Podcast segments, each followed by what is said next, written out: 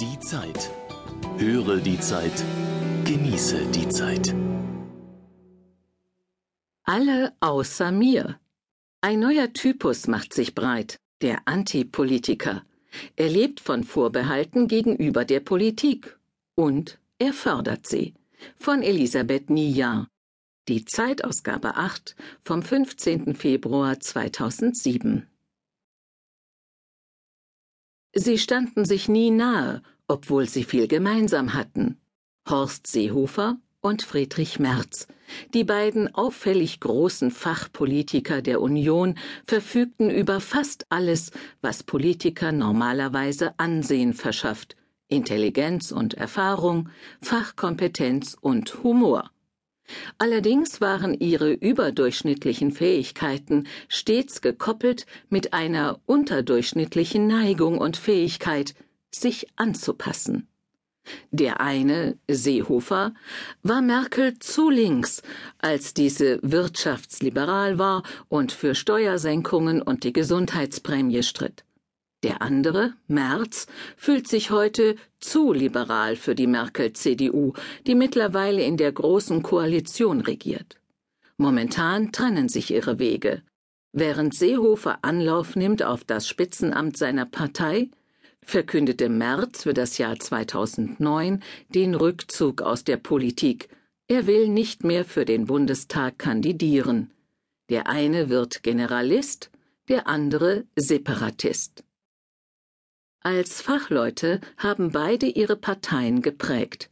Allerdings hat keine Parlamentsrede, kein Talkshow-Auftritt und kein Konzept ihnen in der Öffentlichkeit jemals so viel Zustimmung verschafft wie der Verzicht auf Ämter.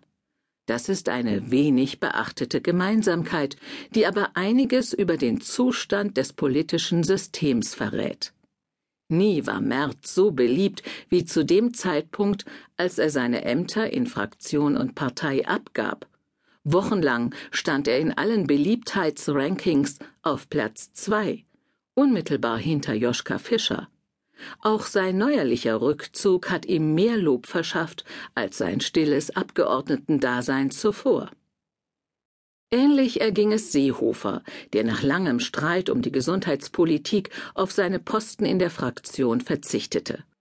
Den Aussteigerbonus hatte er schon zuvor genossen, als er sich nach einer schweren Herzmuskelerkrankung Ruhe verordnete, zeitweise viel weniger arbeitete und in Interviews über die Droge Politik und die Abhängigkeit von der Macht laut nachdachte. Was aber ist los in der Politik, wenn der Verzicht auf Macht populärer ist als die Anwendung von Macht? Was bedeutet es für die Parteien, wenn es immer attraktiver wird, sich am eigenen Betrieb demonstrativ zu reiben? Als parasitäre Publizität geißelte schon Franz Josef Strauß einst jeden Versuch in seiner Partei, zu Lasten der eigenen Riege öffentliche Zustimmung zu erreichen. Strauß war selbst ein Meister dieses Spiels und deshalb nicht glaubwürdig, aber sein Begriff ist treffend. Dass einzelne Politiker sich abwenden von ihren Parteien oder vom Parlament, sollte kein Grund zur Sorge sein.